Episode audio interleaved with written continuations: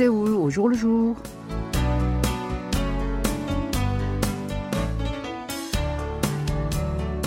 Bonjour à tous, merci de nous retrouver pour cette nouvelle édition de Séoul au jour le jour. Le gouvernement sud-coréen a levé l'obligation du port du masque en intérieur.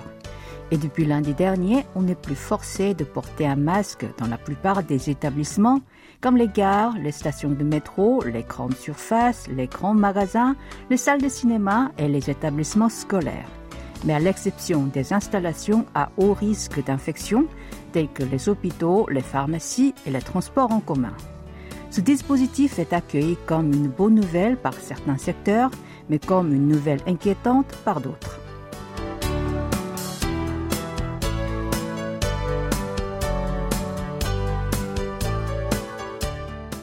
Suite à la fin du port du masque obligatoire, les distributeurs s'attendent à l'augmentation des demandes de certains produits, notamment les cosmétiques. Dans ce contexte, les grands magasins et les boutiques spécialisées dans ce type de marchandises prévoient que leur chiffre d'affaires devrait progresser. Ils renforcent ainsi leur stratégie marketing pour la promotion de ces articles. Effectivement, juste avant la suppression du port du masque obligatoire, les ventes des cosmétiques de couleur se sont envolées. Dans le grand magasin Hyundai, par exemple, ces derniers jours, elles ont bondi de 27% et notamment ceux de couleur de 48%. Selon le représentant de l'établissement, cette croissance est due à l'augmentation des activités en extérieur et la levée du port des masques obligatoires en intérieur. Il en va de même pour les boutiques en ligne. D'après le site e-commerce Lotteon, le chiffre d'affaires de l'ensemble des produits de beauté a grimpé de 30% par rapport à l'an dernier. Plus précisément, ceux de couleur ont enregistré 40% de croissance et ceux de maquillage de base 80% de croissance. Quant aux articles pour hommes, leurs ventes ont progressé de 100%. Les grands magasins prévoient également que les ventes des produits de mode devraient progresser aussi car la fin du port du masque encouragera les gens à pratiquer des activités en extérieur. Les grandes surfaces, de leur côté, vont réorganiser des événements de dégustation de produits alimentaires pour les clients comme avant la pandémie. Elles ne pouvaient pas tenir ce type de manifestation depuis début de 2020 jusqu'en avril de l'année dernière. Puis, après la suppression des règles de distanciation sociale, elles ont repris ces événements, mais ils n'ont pas encore atteint le niveau d'avant la crise sanitaire. En revanche, les producteurs de masques s'inquiètent du choc causé par la diminution de la demande. L'Association de l'industrie du masque a indiqué que les entreprises du secteur se faisaient du souci. Elle a ajouté qu'il était trop tôt pour mettre fin au port du masque obligatoire, d'autant plus que le nombre de cas d'infection n'a pas chuté et que des étrangers contaminés continuent d'arriver en Corée du Sud. Cependant, certains prévoient que l'impact immédiat de cette mesure ne sera pas très important, car même après la levée du port du masque en extérieur, la majorité des gens ont toujours porté un masque en plein air. Effectivement, dans les gares, les salles de cinéma et les hypermarchés, les citoyens avec un masque sont beaucoup plus nombreux que ceux démasqués. D'après un sondage, 60 à 70% des interrogés ont répondu qu'ils continueraient d'en porter un. Par ailleurs, beaucoup de fabricants de masques ont déjà baissé les bras à cause de la concurrence acharnée entre eux. De ce fait, le retrait du masque ne devrait pas affecter considérablement ceux qui ont survécu. En effet, selon le service du contrôle alimentaire et pharmaceutique, en février 2020, au début de la crise sanitaire, le nombre de producteurs de masques a décuplé, à savoir de 150 à 1500. Mais maintenant, 70% d'entre eux ont de facto arrêté leur production.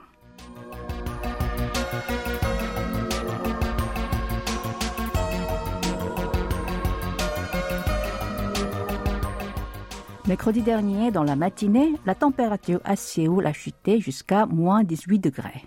Et un salarié qui habite dans l'arrondissement d'Unpyeong est sorti de chez lui pour aller au travail. Quand il est arrivé au bureau, il était très étonné parce que la différence de température entre le quartier de sa maison et l'arrondissement de Mapo, où se trouve son entreprise, était de 4 degrés. Or, ces deux lieux sont à seulement 11 km de distance. Séoul compte environ 10 millions d'habitants, mais ces derniers ne vivent pas dans de mêmes conditions météorologiques. Selon les données de Météo Corée, mercredi dernier au matin, l'arrondissement d'Inpyeong a enregistré la température la plus basse dans la capitale sud-coréenne, à savoir de moins 19,7 degrés. Puis suivent l'arrondissement de Dongjak avec moins 19,4 degrés, l'arrondissement de Dowon, moins 18,9 degrés. L'endroit où le mercure est monté le plus haut était l'arrondissement de Socho avec moins 15,1 degrés, suivi par l'arrondissement de Sangdong avec moins 15,7 degrés. Cet écart au sein de la même ville est principalement dû tant à la topographie naturelle, comme les montagnes et les rivières, qu'à l'environnement artificiel tel que la concentration d'immeubles. D'après l'agence météorologique, dans une même ville, la température varie quelque peu selon les environnements de chaque région. Plus le temps devient extrême, plus la différence de température entre les régions grandit c'est-à-dire que cet écart s'accentue lorsqu'un grand froid ou une vague chaleur frappe le pays. Les zones montagneuses, dont les monts Pukan et Kwanak, sont plus froides à Séoul, car la nuit, l'air froid des sommets des montagnes descend vers les terrains plats dans les alentours et baisse la température de ces derniers. Quant aux bords du fleuve Han, qui sont ouverts sur tous les côtés dans leurs environs, la température chute rapidement par rapport aux autres lieux. Comme là-bas, il y a beaucoup de vent, l'air froid est facilement introduit. La concentration de maisons ou de bâtiments est également un élément important qui impacte le mercure. Une zone qui abrite plusieurs installations qui dégagent de la chaleur et dont la densité de population est élevée affiche une température plus haute que celle avec peu d'immeubles et ouverte sur tous les côtés dans ses environs. Il s'agit de ce qu'on appelle l'effet d'îlot de chaleur urbain. Dans un centre-ville, comme de nombreux véhicules circulent et que les immeubles d'habitation chauffés dégagent de la chaleur à l'extérieur, la température est plus élevée qu'ailleurs. Or, dans l'après-midi, cet écart diminue avec la hausse de la température. Mercredi dernier, à 13 heures, la plupart des régions à Séoul ont enregistré moins 8 ou moins 9 degrés c'est parce que la variable liée à l'ensoleillement l'emporte sur celle liée à l'environnement. Selon l'administration météorologique de Corée, avec les rayons du soleil qui réchauffent la surface terrestre et l'atmosphère, la température monte et cela réduit la différence entre les régions. Eh bien, c'est le moment de prendre une petite pause musicale. Nous allons écouter la chanson de Chang Sung-hwan, Que cet hiver.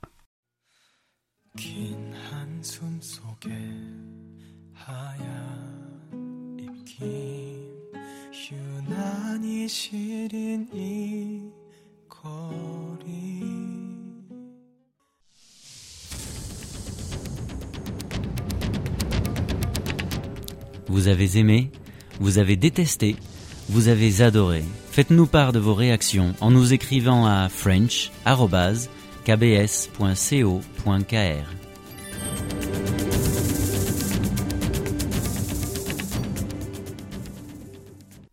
Pour cette édition de Séoul le jour le jour de mercredi 1er février, vous êtes en compagnie de Ko Jong-son. Hier, dans l'arrondissement de Sodaemun à Séoul, des travaux qui avaient beaucoup attiré l'attention se sont achevés. Il s'agissait de l'installation d'un ascenseur incliné qu'on trouve rarement dans la ville. Il a été établi sur une pente de 20 mètres de haut.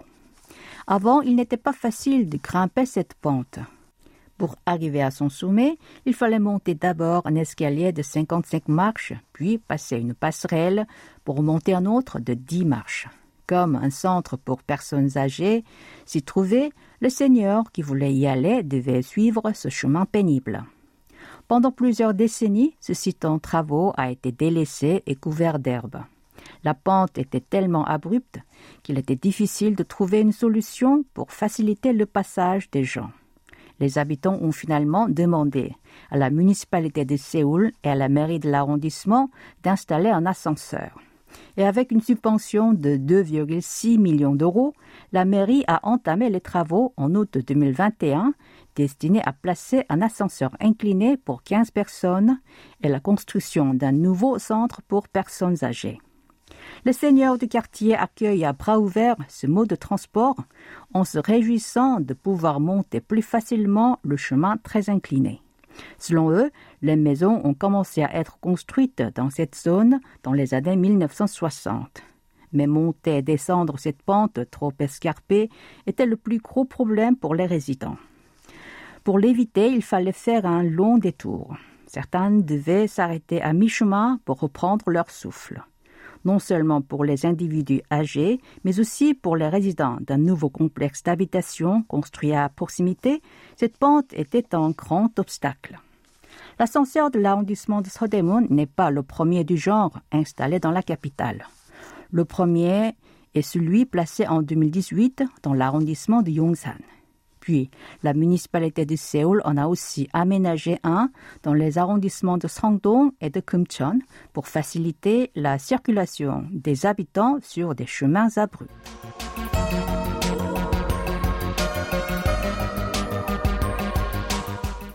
Dernièrement, une photo diffusée sur Internet attire beaucoup l'attention. Elle est postée sur un site communautaire sous le titre La situation actuelle d'un wagon de métro sur la ligne 4. Sur cette image, prise dans le métro donc, quelques dizaines de petits enfants sont assis par terre le long des sièges tous occupés. Vêtus de vêtements colorés, ils semblent être des élèves de maternelle qui partent en excursion. Vu qu'ils ne portent pas de masque, ce cliché aurait été pris avant la propagation du Covid-19. Selon l'explication de la personne qui a posté cette photo, lorsque les enfants sont montés dans la rame, les sièges étaient déjà occupés par des passagers ils ne pouvaient pas effectuer leur trajet assis confortablement. Alors une institutrice a eu une idée originale avant qu'ils se plaignent. Elle les a fait s'asseoir, jambes croisées au sol, le long des sièges. Et cette scène inhabituelle où les enfants s'alignent ainsi sur les deux côtés dans le wagon a fait sourire beaucoup de gens. À propos de cette image, de nombreux internautes ont considéré ces petits comme mignons et ont laissé les commentaires suivants. Ils ressemblent aux petits poussins. Ils sont très mignons, d'autant plus qu'ils ne se plaignent pas. Ou les passagers sont gentils de les laisser s'asseoir par terre en dérangeant leur passage. Pour ce cliché présenté sur une page Facebook, 700 personnes ont écrit des commentaires et 14 000 personnes ont laissé la mention j'aime. Mais tout le monde ne se montre pas favorable à cela. Certains indiquent qu'il n'est pas convenable de déranger ainsi les autres passagers, même s'il s'agit de jeunes enfants. D'autres reprochent à l'école maternelle de ces derniers de ne pas avoir loué un autocar lors de leur sortie scolaire. Et voici une deuxième pause musicale avec une chanson de circonstance, Tiacholesa, dans le métro de Hangmyo. 북적북적이는 출퇴근 시간 정장 교복할 거 없이 빽빽한 Dernièrement, l'île de Mara est un sujet de discussion au sein de l'administration de l'héritage culturel de Corée. Sur cette île, située à l'extrême sud du pays du matin clair, les chats errants causent des dommages aux guillemots. Et l'organisme national essaie de trouver des solutions en coopération avec des organisations concernées. Le guillemot est une espèce d'oiseau de mer qui mesure environ 24 cm. Ces animaux vivent sur les côtes en Asie du Nord-Est et se déplacent principalement entre le Japon, l'extrémité méridionale de la Corée du Sud et l'île de Sakhalin. Hier, l'administration culturelle a tenu une réunion dans le but d'étudier les meilleurs moyens de protéger les espèces menacées d'extinction qui sont désignées comme trésors naturels. La municipalité de Seogwipo de Jeju, le Centre du patrimoine mondial, le Comité du patrimoine culturel, des associations de protection des animaux, des spécialistes y ont participé. Le guillemot est classé à la fois trésor naturel et espèce sauvage menacée d'extinction de catégorie 2. En Corée du Sud, il y a 300 à 400 couples de cette espèce. La plupart d'entre eux semblent habiter sur l'île de Mara. Mais jusqu'à maintenant, les plaintes concernant les chats de gouttière qui s'approchent des lieux de reproduction de ces oiseaux et menacent leur survie ont continuellement été déposées aux autorités compétentes. L'organisme national a estimé que le nombre de chats que les habitants ont élevés pour attraper des souris avait augmenté. Il a alors envisagé d'installer six sous-populaires destinés aux félins. Mais cette mesure a fait l'objet de plusieurs contestations. En fait, autrefois, l'institution culturelle avait traité du problème de la forêt de Tuya d'Orient du quartier Todon à Tégou de la même manière.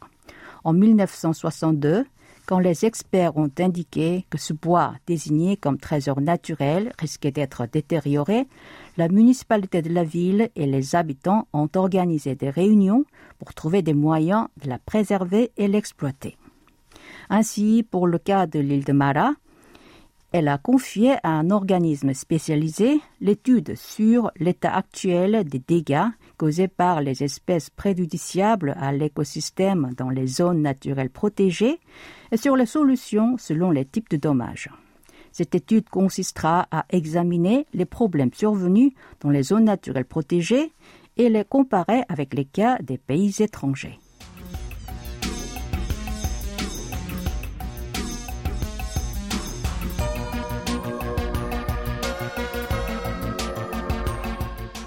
Aujourd'hui, beaucoup utilisent Internet pour partager leurs idées, leurs souvenirs, leur quotidien avec les autres. Or, d'après une étude, ils choisissent des canaux de communication différents selon la nature et le caractère des contenus concernant la famille. L'Institut coréen pour la famille saine a analysé plus de 25 millions de données publiées de 2017 à 2022 sur quatre canaux de communication en ligne, dont Instagram, des sites de discussion, des communautés en ligne et YouTube.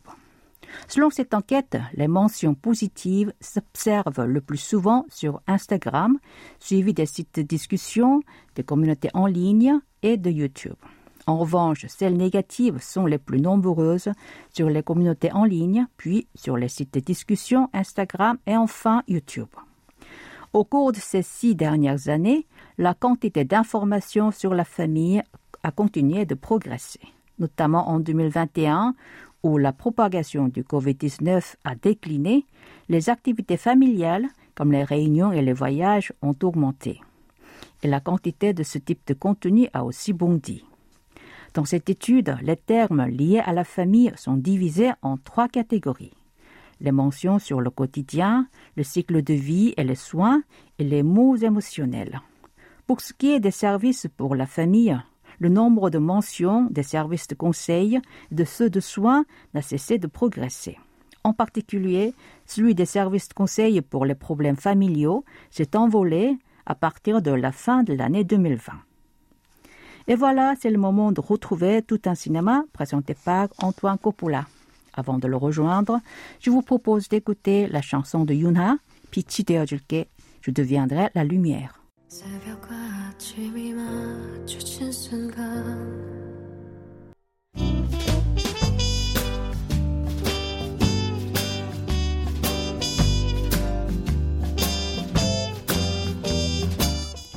Bonsoir à toutes et à tous. À la veille du début de l'année du lapin, une triste nouvelle est tombée, celle de la mort en France de l'actrice Yoon Jong-lee, la star des années 60-70, membre de la célèbre troïka du glamour Made in Korea avec Mooney et Nam Jong-im.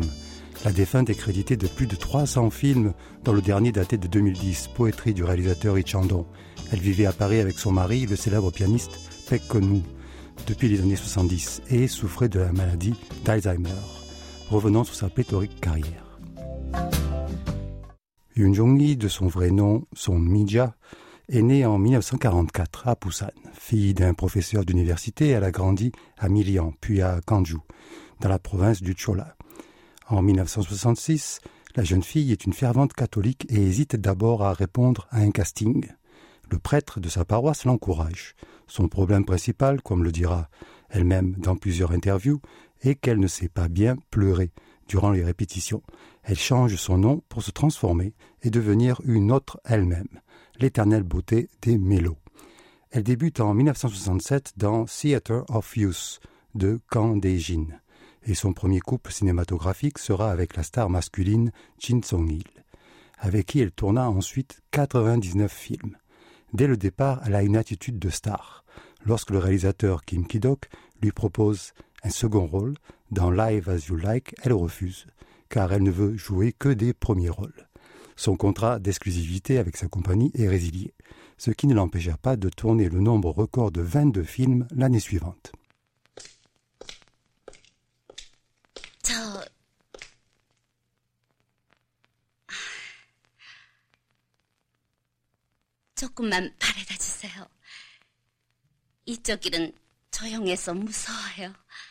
Dans les années 60, la Star System à la coréenne bat son plein. Des réalisateurs comme Shin Sang-ok, Yoo Yeon-mok, Imani, Kim Soo-young ou Kim Ki-young jouent du charisme de leurs actrices et acteurs. Ils en jouent même beaucoup trop, car les statistiques montrent que 70% des films sortis entre 67 et 71 comptent les mêmes trois actrices de la Troïka. Les films à petit budget étaient tournés à la chaîne et les actrices passaient d'un plateau à un autre, parfois ne sachant plus dans quel film elles étaient, pour réciter leurs textes. Yu Jong-hee s'est démarqué dès 1974 en annonçant vouloir faire des études de cinéma sérieusement.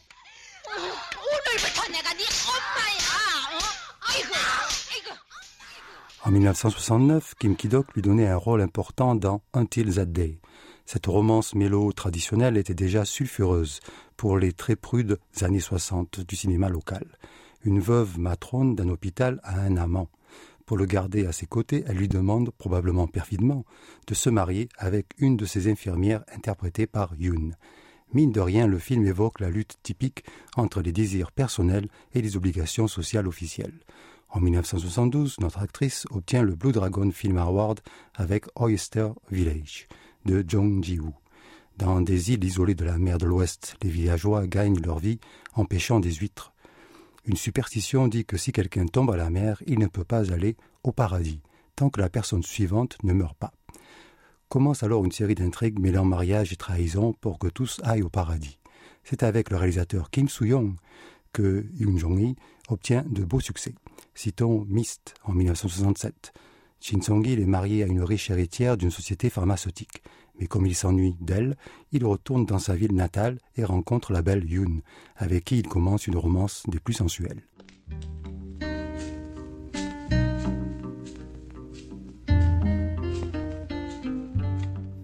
A Splendid Outing en 1978 et Night Journey en 1977 sont aussi de Kim Soo-young. Dans le premier, Yoon est une secrétaire hantée de rêves étranges. Elle se décide à voyager sur une île perdue. Là, elle est kidnappée par les paysans et vendue au plus haut franc. Le film est mémorable pour sa scène de rêve, où Yoon se retrouve en haut d'un immeuble, prête à se jeter alors que la police et la foule la regardent d'en bas. Une variation de cette scène reviendra dix ans plus tard dans le célèbre Chisu et Mansu de Park. Night Journey est aussi une histoire de femme frustrée, dont l'essentiel est d'être glamour tout en étant habitée d'anxiété psychologique, nimbée de mystère à la limite de l'envoûtement chamanique. 네, 아 동방상사 오늘 입금 없으면은 부도 처리하시오. 네, 아무래도 그렇게 처리해야 될 것 같습니다. 네.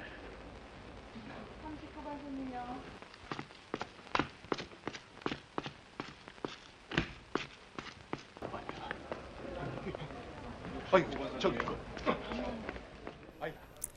Peu de ces films sont connus à l'international. Certes, ils étaient surtout réalisés pour combler les quotas d'importation de films hollywoodiens mais c'était aussi l'époque où les dictateurs avaient créé des prix pour leur cinéma national. Et voilà tout ce qui comptait pour le milieu du cinéma. Si les sociétés de production parvenaient à obtenir un prix pour un de leurs films, elles étaient assurées de pouvoir produire une année de plus. Pour celles qui ne parvenaient pas à plaire aux dictateurs, elles n'étaient pas assurées de pouvoir continuer à produire des films. Ce fut le cas, par exemple, pour la société de production du célèbre réalisateur Shim Sang-wook.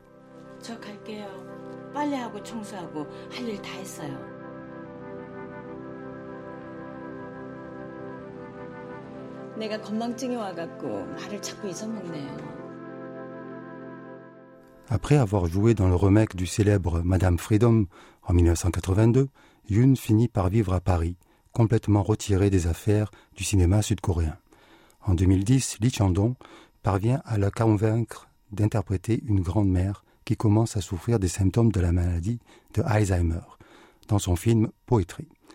Elle fait merveille dans le film qui obtient le prix du meilleur scénario à Cannes. Et, ironie du sort, elle sera aussi atteinte de la maladie jusqu'à son décès en janvier 2023.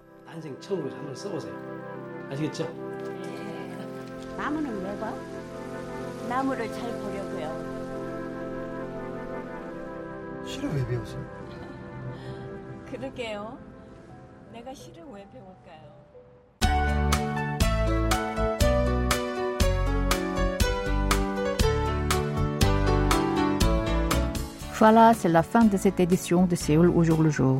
C'était Ko Jong-son avec Oh Ha-young à la réalisation. Merci d'avoir été avec nous.